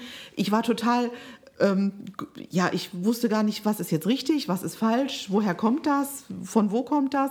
Da muss man sich dann erstmal echt ein bisschen mit beschäftigen, weil es so viele verschiedene Versionen dann gibt, wenn man sich frisch damit beschäftigt, versteht man nicht, Ja. äh, woher kommt das und warum hört sich das jetzt anders an.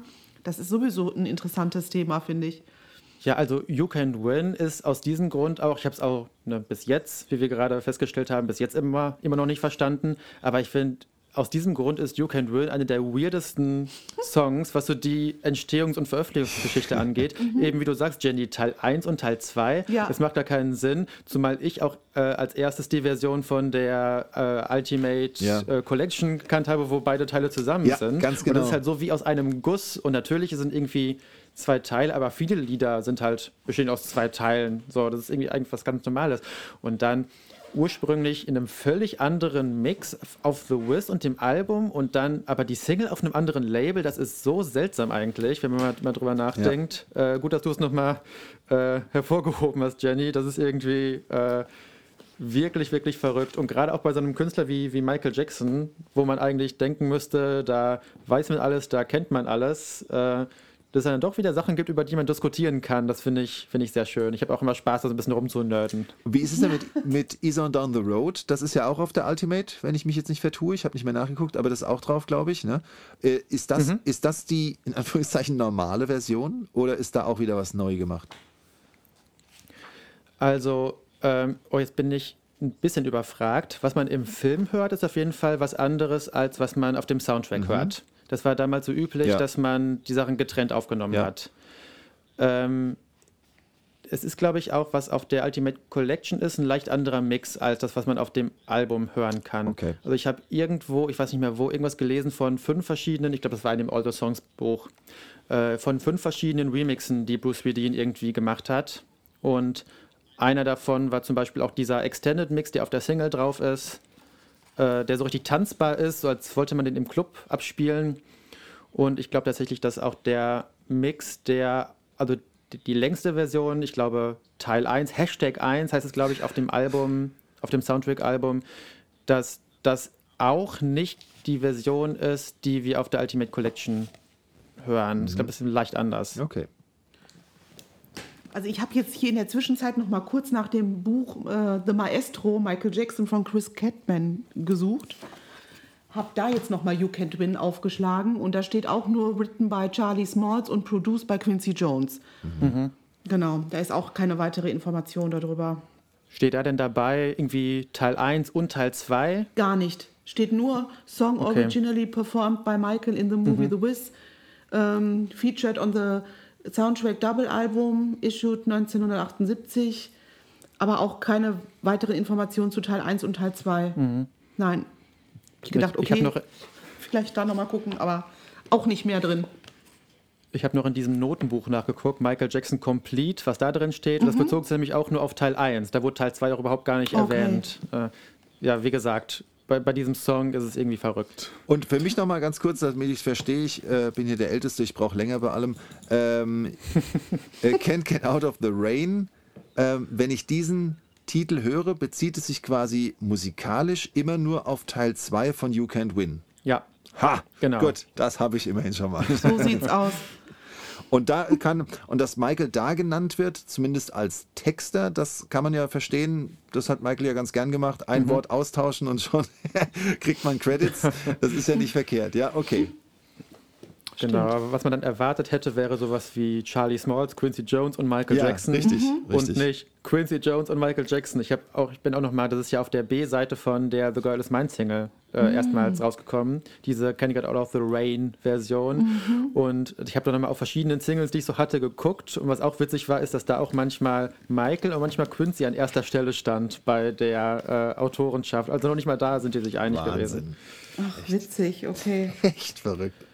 Okay. So, jetzt, jetzt genug generdet. Jetzt will ich einfach nur mal zum Ausdruck bringen, wie geil ich die beiden Songs finde. Also, äh, ich finde, das sind beides absolute Banger. Ja. Und dabei. ich höre mir die beide auch richtig oft und richtig gerne an. Und oft führt das sogar dazu, dass wenn ich sage, boah, jetzt habe ich aber mal Lust auf diese Songs, dass ich doch auch mal diesen Soundtrack äh, als Schallplatte dann mal auflege und dann das nochmal im Gesamtkontext mit den anderen Songs höre. Ist, finde ich, was Schönes, was man auch mal so irgendwie, wenn ich gerade ein Puzzle spiele oder so, äh, mal nebenbei laufen lasse. Ähm, und ich glaube, ein bisschen mehr mag ich noch Ease on Down the Road. Das finde ich irgendwie noch ein bisschen, noch ein kleines bisschen mehr Wumms irgendwie. Ja, stimmt. Ich, jetzt nochmal, ich bin immer noch hier in diesem Buch drin, da steht auch nochmal, was du vorhin gesagt hast, Jonas. Hier First Solo Single bei Michael released on Epic, genau. Und dann steht hier aber auch noch, dass ein Snippet auf der E.T. The Extraterrestrial äh, LP Ah. zu hören ist. Was? Wusste ich nicht. Die das hab ist ich- mir noch nicht aufgefallen. Die habe ich doch jetzt, die höre ich doch momentan. Ja, da kann man wohl ein Snippet des Songs raushören. Ich weiß es nicht. Aha. Da werde ich nochmal nachhören. Steht hier Ich in, auch. in äh, The Maestro drin. Vielleicht muss ich sie rück. Ich warte damit aber vielleicht ab, bis die Folge draußen ist, weil ich hoffe, dass mir jemand einen Zeitstempel schicken kann von dem ET Storybook, damit ich das nicht alles hören muss. Genau. Vielleicht muss ich die Platte rückwärts laufen lassen, dann, dann kommt es. Das ist, das ist, Wer weiß, was noch für Songs auftauchen. ja, okay. Ganz, ganz eigenes Album noch versteckt irgendwie. Ja. Spannend. Also wir gehen ja heute richtig in die Tiefe hier. Klasse. Finde ich gut. Habt ihr noch was zur Musik? Ja, ich glaube, also Lieblingssongs, äh, ganz klar, alles, an dem Michael beteiligt ist. Äh, und vor allem, ja. ich, ich weiß wirklich noch, dass ich äh, diese zwei Songs, ähm, als ich die Videokassette damals habe laufen lassen, äh, bei aller Verwirrtheit, diese zwei Songs habe ich sehr, sehr gefeiert und Brand New Day. Das, das bleibt auch voll im Gedächtnis. Ähm, was ich auch aber erst beim mehrmaligen Gucken sehr, sehr zu schätzen gelernt habe, ist halt Home, der Schlusssong. Der war mir am Anfang. Absolut. Am Anfang war er mir, ähm, als, als junger Mensch war mir wahrscheinlich einfach zu, zu effektlos, aber das ist auch so, so ein krasser Song. Also der haut rein. Und ich finde auch, Diana Ross transportiert auch so viel Gefühl. Ne? Also auch am, im, am Ende des Films, wo, wo man nur ihr Gesicht sieht, wo sie noch singt und man nur ihr Gesicht sieht und sie wirklich weint. Und das finde ich sehr, sehr emotional und das bringt sie super rüber. Ich finde, das macht ja auch so ein Star aus, dass man wirklich Emotionen empfängt, selbst wenn man es nur auf dem TV schaut oder nur hört. Und das konnte ja Diana Ross richtig gut und Michael eben auch. Und da haben die zwei richtig gute Stars ja in dieser Verfilmung mit reingeholt, die dann so etwas auch transportieren können. Schade, dass es halt wirklich nicht so den Erfolg hatte, den man sich erwünscht hat. Aber gut, da steckt man immer nicht drin, ne, wie das so auf die Zuschauer wirkt. Und also ich weiß, dass du bist regelmäßig zu ähm, Halloween, äh, nee, Quatsch, nicht zu Halloween, zu, ähm, ach, nein, wie heißt es jetzt? Ähm, der andere große Feiertag äh, in den USA, wo man immer Truthahn Thanksgiving? isst. Danke. ich kam nicht drauf. Das war nur, Zu nur geraten. Thanksgiving, genau. Da zeigen die das öfter mal wohl im Free TV an einem Sonntag oder so, weil das ja auch Teil in By the Wiz eben so losgeht. Äh, Stimmt. es Familie gibt, ja isst klar. und die essen da ja Truthahn. Richtig, genau. Das passt dann wohl und deswegen wird das in den USA dann öfter mal zu Thanksgiving ausgestrahlt. Ja. Ich glaube, an der Stelle passt ganz gut ähm, ein, ein, ein, soll ich sagen, ein, ein Feedback von außen. Ich habe, ähm, habe ich euch ja im Vorfeld schon gesagt, ähm, schon ein bisschen nicht diskutiert, aber so mich schon ein bisschen ausgetauscht mit einem, mit einem Diana Ross-Fan. Ich weiß nicht, ob ihr Diana Ross-Fans kennt. Ich, ähm, also Grüße gehen raus an meinen Motokumpel Sandro. Ähm, und äh, allein deshalb ist er für mich schon was ganz Besonderes, weil er, ähm, weil er halt als Diana, Diana Ross-Fan äh, sich ganz klar äh, positioniert und er hat mir nämlich dazu geschrieben, durch Home kam ich da jetzt gerade drauf. Also er hat mir erst nochmal erklärt, im Jahr 2000 ist er erst wirklich Diana Ross-Fan geworden ähm, und auf sie aufmerksam geworden, und dann hat er sich erstmal die CDs zugelegt und so hat er den Soundtrack von The Wiz vor dem Film gekannt. Das finde ich schon mal ganz spannend. Dann sagt er, den Film habe ich mir dann erst im Jahr 2003 über Amazon auf, äh, aus äh, UK importiert. Damals gab es ihn nur auf VHS. Die DVD ist ja von 2004, also war da einfach ein Jahr zu früh. die Lieder kannte und mochte ich durch den Soundtrack und die Handlung natürlich aus dem Judy Garland Film. Gut, die Info fehlte mir damals, muss ich gestehen. The Wiz war dann aber doch ganz anders, als ich ihn mir vorgestellt habe. Schon sehr schräg, aber durch die tollen Lieder und die super Besetzung bin ich trotzdem Fan des Films. Und jetzt kommt's. Home gehört auch zu meinen Lieblingssongs von Diana Ross. Ihre Live-Darbietung davon 1979 im Caesars Palace flasht mich jedes Mal wieder. Neben dem Soundtrack auf CD und dem Film auf VHS besitze ich auch die deutsche DVD. Da schreibt er noch schrecklich, die auf Deutsch zu hören, die Stars. Äh, kann ich aber gleich noch was zu sagen als Synchro-Fan. Also kann ich noch was zur Verteidigung sagen. Ähm, dann habe ich die 30th Anniversary äh, ach, ich kann das, ich kann das Wort letztes Mal schon nicht aussprechen. Die Geburtstags, äh, 30. Geburtstags-DVD mit CD sowie das deutsche Mediabook. Und 2015 kam, das kannte ich noch nicht, weiß, weiß nicht, ob ihr das kennt. Des Weiteren kam 2015 das bisher unveröffentlichte Album Diana Ross Sings Songs from the Wiz raus. 2015 kam Nee, das raus. sagt mir auch nix. Und ähm, dieses sollte eigentlich 1979 erscheinen, aber aufgrund der schlechten Verkaufszahlen und Kritiken am Film wurde es damals nicht veröffentlicht. Darauf befinden sich die bekannten Lieder aus dem Film, teils in leicht geänderter Version, sowie der einzig neue Song Wonder, Wonder Why, alle gesungen von Diana Ross. Das noch als Ergänzung. Interessant. Ja, Grüße gehen raus. Ich durfte ja auch Diana Ross einmal live sehen. Das werde ich auch nie vergessen. Und ähm, in, in, in Vegas schließt sich dann irgendwie wieder der Kreis. krass, ja. Und ähm, das war wirklich, ist auch erst ein paar Jahre her. Ich glaube, vier Jahre her. Und ähm, in dem Alter hat die noch eine unglaubliche Show gegeben mit zig Kleiderwechseln. Und ja, die Frau hat halt eine super Bühnenpräsenz und eine tolle Ausstrahlung. Und deswegen kann ich verstehen, dass Michael auch so fasziniert von ihr war, denn man hat ja früher auch oft gesagt, sie war so der, der weibliche Michael, weil sie so, ja, sie hat halt die Leute auch so fasziniert zu ihrer Zeit. Und ähm, ja, eine tolle Frau, ein Vorbild für viele und ich glaube, sie hat auch den Weg geebnet für viele weibliche Stars, die nach ihr kamen. Ja, ja. Gerade auch für die äh, schwarze Community, weil das war dann damals noch nicht so üblich, ähm, dass äh, Frauen, ja, da muss ich noch kurz einwerfen, ich habe mir einmal ein Motown-Musical angeguckt. Und ähm, da wurde dann auch ein bisschen über die Geschichte der einzelnen äh, Künstler von Motown berichtet. Und dann äh, sagte dann der Moderator auch, als es dann zu den Supremes kam und zu Diana Ross, dass es damals sehr, sehr unüblich war, dass sich weiße Männer schwarze Frauen angeschaut haben und gesagt haben, boah, die ist aber attraktiv. Das war nicht erlaubt und das schickte sich nicht. Und ähm, die Supremes waren dann somit die ersten Frauen, die sich dann auch in sexy Outfits und in äh, sich nett zurechtgemacht äh, auch in Etablissements begeben haben, wo eben auch weiße Männer waren und dadurch Barrieren gebrochen haben, weil sie hatten eigentlich immer nur bestimmte Clubs, wo sie auftreten durften, weil dort nur Schwarze waren. Und dann haben sie gesagt, nein, wir möchten uns einem größeren Publikum zeigen. Und dann wurden dann irgendwelche Frauen äh, hysterisch, weil die auf einmal dann da standen und zogen ihre Männer weg, ihr dürft da nicht hingucken und so. Und deswegen haben die, die wirklich noch was da zeitmäßig äh, gedreht, da Wege geebnet für Frauen von heute. Und wenn man sich damit so ein bisschen beschäftigt, finde ich das super faszinierend. Und ich glaube, Michael kannte diese ganze Geschichte ja auch und hat sich gedacht, mein Gott, was hat diese Frau durchmachen müssen auch? Was hat die für Feedback bestimmt bekommen? Aber was für einen Erfolg hatte sie trotzdem? Und wie stark war sie? Und wie hat sie das alles trotzdem durchgesetzt?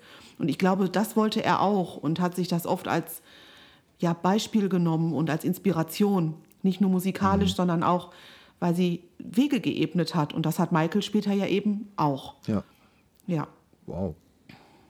So viel zu Diana Ross. Also ich finde sie auch großartig. Ja. Und deswegen mag ich Du bist auch so, weil ich Michael halt liebe, aber ich mag auch Diana Ross und so vereinen sich da zwei.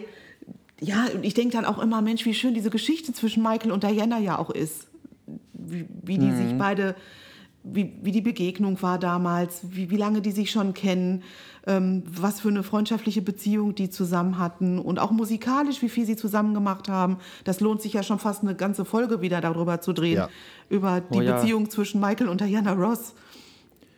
Ja. Ja, ich höre auch sehr gerne äh, die anderen beiden Duette mit Michael und Diana, nämlich Eaten Alive und Muscles. Mhm. Oh ja, ich auch. Äh, sehr, sehr schöne Songs, vor allem Mhm. Eaten Alive, weil das ja auch noch zusammen mit den Bee Gees Ja. äh, geschrieben wurde. Stimmt. Die, Ja. die, Bee- äh, die Bee Gees haben ja das ganze Album produziert und das ist auch wirklich ein hervorragendes Album. Mhm. Ja, ich Äh, lieb's auch. Und da ist auch eine Widmung drin von Michael, ne, glaube ich, für Diana. Genau. Genau, äh, beziehungsweise äh, taucht Diana Ross ja auch häufiger nochmal auf und wird von Michael irgendwo erwähnt. Mhm. Äh, ist nicht, glaube ich, ist die Single Remember the Time nicht irgendwie auch an Diana Ross gewidmet oder Ich so meine ähnlich? ja.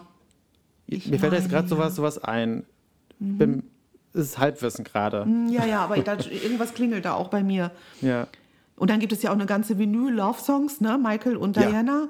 Stimmt. Die ist auch ganz schön. noch. Ne? Also da Ja. geht, man, man kann wirklich viel über dieses Thema reden. Also das könnten wir echt mal Mhm. vielleicht auch noch mal in einer Extra-Folge besprechen. Hätte ich Lust zu. Ja, ich Machen wir. bin gern dabei. Äh, Das, das tolle, tolles Thema, ja. Auch mit den Songs, äh, Jonas, die du eben auch noch erwähnt hast, ja, das, das ist ein gutes, gutes Thema. Ja. Ich habe auch noch eine Meinung eines Außenstehenden, aber von jemandem noch mehr Außenstehenden, nämlich ähm, ich habe den Film am Sonntag mit meinem Freund zusammen geguckt, der weder einen Bezug zu Michael Jackson noch zu Diana Ross hat. Und äh, ich habe ihn dann gefragt, wie fandest du den Film? Und seine Antwort war, nicht so schlimm. Und das, fand ich, das fand ich erstmal witzig und habe dann nachgefragt, ob, aber ein bisschen schlimm oder wie muss ich mir das jetzt vorstellen? Und nein, er fand den Film tatsächlich ganz gut und äh, unterhaltsam. Die Musik hat ihm auch gefallen. Äh, diese, ich glaube, ich hatte am Anfang, als ich versucht habe, ihn zu überreden, mich, das mit mir zu äh, schauen, das zu negativ dargestellt. Ich glaube, ich habe mich äh, schon im Vorhinein entschuldigt, dass der Film jetzt kein äh, filmisches Meisterwerk oder so ist. Ähm, aber da, also der Film hat seine Stärken ja auch ein bisschen woanders. Äh, vielleicht jetzt komme komm ich endlich zu meinen witzigen Stellen, die ich mir Ja, aufgeschrieben bitte, habe. bitte, sehr gut. Ähm, Ja, ja. beziehungsweise generell noch mal zu meinen Eindrücken aus dem Film, die so noch so relativ frisch sind. Äh, da will ich noch mal einmal noch einmal sagen, die Kulissen, haben wir gerade schon mal gesagt, das war so teuer und so aufwendig und die größte jemals in New York zu dem Zeitpunkt, bla bla bla. Aber die sind auch so schön geworden, die Kulissen. Also die vielen Details, es ist so detailverliebt. Äh, das hat natürlich die ganze Zeit über schon was von Broadway und das ist auch gut und richtig so. Aber diese Details die ganze Zeit, die wirklich fand ich richtig schön. Das war richtig, richtig was für die Seele so ein bisschen. Also ich habe hab aber auch irgendwie ein Fable für sowas. Ich mag, wenn Sachen so ganz viele kleine Details haben. Ja, Ähm, finde ich aber auch schön. Dangerous, Cover Artwork, anderes Thema. ähm, genau, und dann, was ich zum Beispiel super witzig finde, ist äh, die Vogelscheuche, äh, von, die ja von Michael gespielt wird, die wir schon tausendmal äh, erwähnt haben, hat ja kein Gehirn und stattdessen ist der Kopf mit ganz vielen kleinen Zetteln gestopft, wo Zitate draufstehen. Und zu jeder passenden oder auch nicht so passenden Gelegenheit äh, nimmt die Vogelscheuche dann so einen kleinen Zettel aus dem eigenen Kopf raus und liest irgendwie ein random so ein Zitat von Shakespeare oder so vor. Und das finde ich so witzig. Das, das ist einfach so ein, so ein wiederkehrendes Element. Und ich finde es einfach richtig witzig. Ich finde, das ist ein mega Move und äh, muss sagen, dadurch, dass das halt immer wieder kommt, so ein wiederkehrendes Element, dadurch kriegt dann natürlich auch Ja. der, das Schlusszitat, das dann von der Vogelscheuche selbst kommt und eben nicht von Ja. jemandem zitiert wird, dadurch Ja. bekommt das auch nochmal einen richtigen Wumms-Effekt. Ja, das finde ich schon Ja, auf richtig jeden schön. Fall. Ja. Ja, Das, das ist richtig schön, so ein, so ein Moment, wo man sich dann so ein Tränchen Ja, aus, dem, ganz genau. aus dem Auge Und das, wischt. das, Und- Ja, das, das spielt stimmt. Michael auch wunderbar, wirklich. finde ich ja, auch. muss man sagen, ja.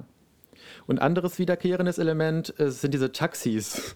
ja, Äh, richtig. am, am Anfang Dorothy und dann halt sukzessive noch mit mehr Leuten suchen ja den Weg zu dem Zauberer in die Smaragdenstadt und dann sind da immer Taxis und sobald die einsteigen wollen, ähm, ändert sich irgendwie das Schild von dem Taxi zu irgendwie äh, out of service oder so und dann fährt das einfach weg und das ist auch mehrmals. Und Ja. ich, ich bin irgendwie auch ein Fan von so, von so Running Gags oder Ja. so wiederkehrenden Elementen und das fand ich tatsächlich auch lustig. Ähm, was, was mir auch tatsächlich sehr gut gefällt, ist äh, die Szene, wo Michael dann auch ähm, You Can't Win singt mit diesen Krähen. Diese Krähen finde ich auch wunderbar. Ja. Also die die finde ich auch Ja, die, sehr, die sehr, Outfits, sehr, sehr schön ne? gespielt. Die Outfits und Ja. diese, diese Masken, die die aufhaben, die Absolut. mich so leicht äh, an diese äh, Mittelalter-Pestärzte. Stimmt. Äh, ja, aber- Oh Gott. Und wie auch Diana hinterher kommt, also Dorothy, und die so verscheucht und ksch, ksch macht Ja. und so. Das Ja. finde ich auch so, so lustig und, dann springen die weg. Das ja. springen die weg, wie so, wie so richtige Krähen wegfliegen Genau. würden. Ja. Und die kommen ja auch irgendwie später nochmal wieder, wo die dann bei dieser bösen Hexe sind, glaube ich, ne? Ja. Ähm, ja, das sind so die Sachen, die ich witzig fand. Und was ich vorhin schon erwähnt habe, als es um Quincy Jones ähm, Gastrolle ging, das mit diesen Farben.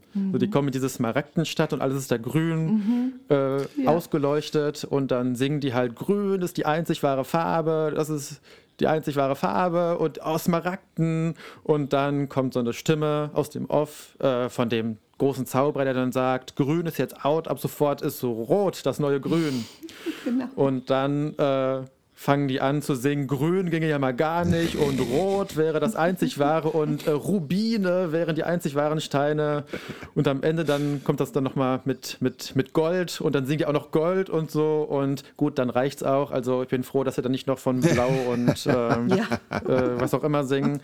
Aber bis dahin wirklich super lustig. Also es ist wirklich auch ein Film, wo ich dann auch einige Male echt gelacht habe. Ja. So, ne? Also es ist nicht nur äh, Quietsch, bunt und äh, Musik, sondern ist auch irgendwie schon ein bisschen witzig. Also Also ich finde, der, der Film hat ja auch ein bisschen Charme. Also er ist manchmal trashig, aber auf einer schönen Art und Weise. Und am Ende, ich musste dann auch so schmunzeln, wo die gute Hexe Glinda dort in diesem blauen Outfit schwebt. Und hinter ihr sind Babys. Auf so Stimmt. Dann. Oh Gott, stimmt. Und auf. Monden und alles so Babys. Und ein Baby wird dann auch so rangezoomt und dann sieht man das Baby ein paar Sekunden in ganz groß.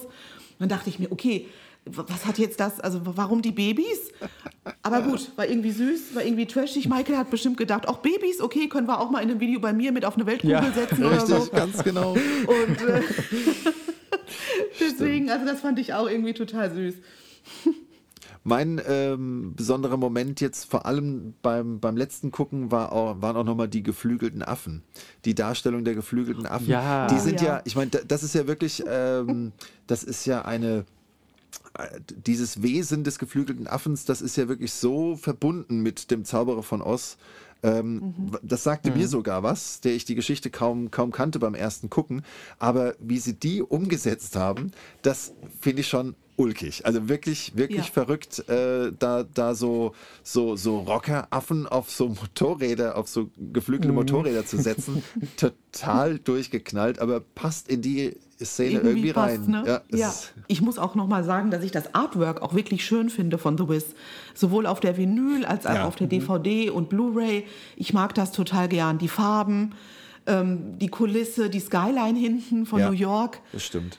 Ich mag das total gern. Also ich finde, es ist wirklich schön geworden. Das kann man sich auch schön hinstellen. Da guckt man Ja. gerne hin. ähm, Und weil ich ihn gerade, weil ich ihn gerade da sehe, doch noch ein wiederkehrendes äh, funny Moment äh, für mich ähm, ist Toto. Toto! Immer dieses, Och, ja. wie oft der gerufen und wie oft hysterischst, ja, Diana Ross immer, Toto, Toto! Das, das, das, das muss man sich mal als, als Weckerton oder so ein, dass du morgens aufgeweckt wirst von Toto, Toto! Und dann boah, springst du auf. ja, der ist auch wirklich süß, der Kleine. total. Und, und im Abspann stand auch, welche Firma den trainiert hat und so. Oh, Fand ich auch witzig. ja. Richtig. Nein, wirklich, wirklich eine, eine, eine runde Sache, finde ich. Und man kann sich ruhig mit dem Film noch mal so ein bisschen beschäftigen. Gerade wenn man den vielleicht viele Jahre schon nicht gesehen hat und sich den noch mal anschaut, dann man, man entdeckt so viel. Das hat mir richtig Freude gemacht. Ja, klare Empfehlung auf jeden Fall auch von mir, sich den anzugucken. Am besten auch in der bestmöglichen Qualität. Ja. Also wenn ihr keinen Blu-ray-Player habt, dann zumindest auf DVD, Mhm. weil halt gerade mit diesen schönen Kulissen und den schönen Farben der Film es, glaube ich, auch schon verdient hat, äh, in guter Qualität geschaut zu werden. Und es halt für euch vor allem auch toll ist, dann Mhm. diese bunten Farben zu sehen. Also ich hatte den vorher ja in der Mangelung eines Blu-ray-Players auch immer nur auf irgendwie DVD oder VHS geguckt und das war jetzt doch schon nochmal ein anderes Erlebnis. Mhm. Ich finde, die Aufnahmen sind auch echt gut. Also ich glaube, die haben echt eine gute Qualität, für das der Film aus 1978 ist. Ja, Äh, stimmt. Also bin ich echt äh, gestern auch überrascht gewesen. Ich habe jetzt nur die DVD geschaut und fand es richtig gut. Weil sonst, wenn man sich was aus der Zeit anschaut, äh, ja, ne, da denkt man manchmal, ja gut, okay, erkennt man sofort, von welchem Jahr das ist. Aber ich finde da gar nicht. Also das wirkt noch recht frisch von den Aufnahmen her. Finde ich toll. Aber ich bin jetzt inspiriert, ich muss demnächst mal meinen alten Videorekorder wieder aktivieren und dann mal die Kassette einschieben. Das möchte ich mir dann doch nochmal Oh ja. sozusagen im Original anschauen. Auch nochmal ein Feeling. Und bei der Nörderei fällt mir gerade noch ein, ähm, ich wollte ja die ganze Zeit noch die Synchro oder ja, den, die Synchrosprecher von Michael gerade nochmal erwähnen, weil ich da so ein Fan von bin. Und ich sage das deswegen im Plural, ähm, weil ähm, bei The Wiz, also das sei auch noch gesagt, dass nur die Sprechparts quasi synchronisiert sind. Bei den äh, die Lieder selbst bleiben natürlich original englischsprachig und da kann man sich dann halt Untertitel einblenden lassen, wenn man das äh, möchte. Ähm, aber im, auf die, äh, die DVD-Version von The Wiz, da spricht Benedikt Weber Michael Jackson, der ähm, in vielen Serien auch spricht, aber bei Filmen eigentlich sonst immer nur so kleinere Nebenrollen spielt. Euch habe ich ja gerade eben schon gesagt, äh, was heißt gerade eben, also vorhin im Vorgespräch noch gesagt, am ehesten kennt man noch die Nebenrolle aus Harry Potter 3, da spricht er den Schaffner vom fahrenden Ritter. Da ist er der, quasi der, der Harry Potter da begrüßt. Stan Shunpike heißt er, glaube ich, da. Ähm, diese Stimme ist es und ich sage deswegen Michael Sprecher, weil ähm, Benedikt Weber die zweite, nämlich die DVD-Synchro-Version äh, von Moonwalker auch spricht. Äh, das war in der ersten Version aus den 80ern, die dann auch im Kino lief und die auch auf VHS dann zu hören ist. Äh, bei der Synchronisation, da ist es Matthias Hinze. Einfach noch als Ergänzung. Äh, Fände ich mal ganz spannend, ob die sich, also es ist ja oft bei Synchronsprechern dann so, dass die sich dieser, dieser Besonderheit gar nicht so bewusst sind. Also wenn man jetzt ihn, wenn wir als Michael-Fans die zwei fragen würden, wie war das, Michael Jackson zu sprechen, würden die sagen, äh, habe ich das? Ja, hm, weiß ich gar nicht mehr. Genau. ja. Und für uns so, oh, du hast Michael Jackson gesprochen, aber gut, gut. Hiermit Ja. sei es mal erwähnt. Punkt. Ja, ich bin ja auch mal ein großer Fan von solchen kleinen Details. Äh, danke, dass du das nochmal ausklamüsert hast, Matthias. Genau. Ja, also ich habe tatsächlich meine Liste von Sachen, die ich erzählen wollte, soweit abgearbeitet. Ja, ich weiß nicht, wie es meine- mit- wie es bei euch aussieht. Meine Notizen, ja, sind auch ready. Wir können höchstens nochmal zusammenfassen äh, für alle, die jetzt vielleicht äh, jetzt Blut geleckt haben und sagen, ich muss das jetzt mal, ich muss mir das mal alles anhören und anschauen.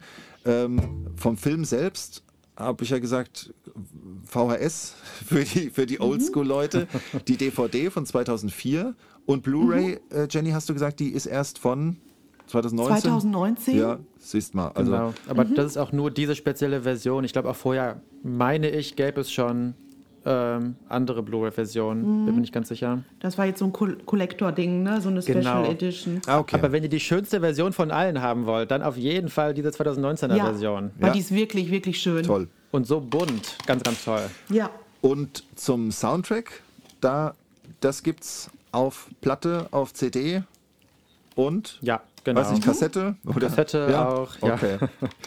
Sehr schön. 8-Track Cartridge, äh, also gibt es auf allen möglichen Formaten, ist auch schon ähm, Ende der 70er erschienen und äh, irgendwann in den 90ern oder so auf CD veröffentlicht worden. Okay. Und auch in dieser 2019er Blu-ray-Box gibt es ja auch die beiden CDs mit dem Ah. Soundtrack drauf. Ah, Ja, gut. Also genau. wenn ihr das kauft, Das dann lohnt habt sich ihr schon.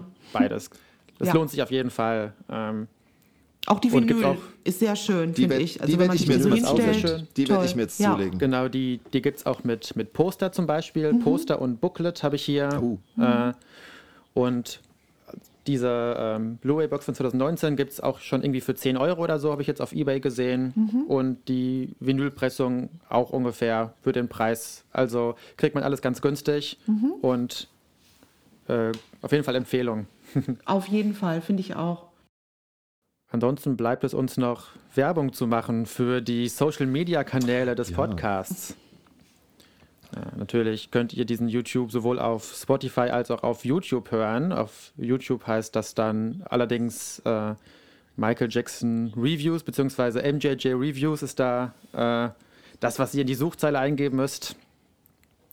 Und dann gibt es natürlich auch noch die äh, der MJ Podcast Seite auf Instagram, wo ihr zum Beispiel auch noch Nachrichten schicken könnt mhm. und ähm, nicht wir persönlich, aber Tim und Kai lesen das dann. Auf jeden Fall sind ja der Podcast und der Malibu Fanclub auch freundschaftlich und arbeitstechnisch miteinander verbunden. Könnt ihr den Malibu Fanclub auch bei Instagram finden unter Malibu-MJ Fanclub und bei Facebook unter Michael Jackson and Family Fanclub Germany. Also Malibu, Michael Jackson and Family Fanclub Germany. Genau, da könnt ihr gerne mal vorbeischauen. Würden wir uns freuen, da teilen wir auch alles immer rund um den Podcast. Und meine Wenigkeit findet ihr auf YouTube und auch auf Instagram als MJ Wilimir. Ah. Vielleicht mache ich jetzt sogar ein Video, wo ich The Wiz Sachen zeige. Oh ja, bitte. Das könnte ich dann ja zeitgleich mit der Folge hier rausbringen. Na, ja. Vielleicht mache ich das. Bitte, bitte. Sollte, das, soll, sollte ich das gemacht haben, findet ihr das jetzt auf YouTube und könnt da direkt noch mehr zu The Wiz sehen. Ja, also das lohnt sich auf jeden Fall, da auch mal bei Jonas vorbeizuschauen, weil es gibt nicht so viele deutschsprachige YouTuber, ähm, was dieses äh, äh Kollektor-Sein auch angeht. Da gibt es mehr eben englischsprachige oder unsere Franzosen.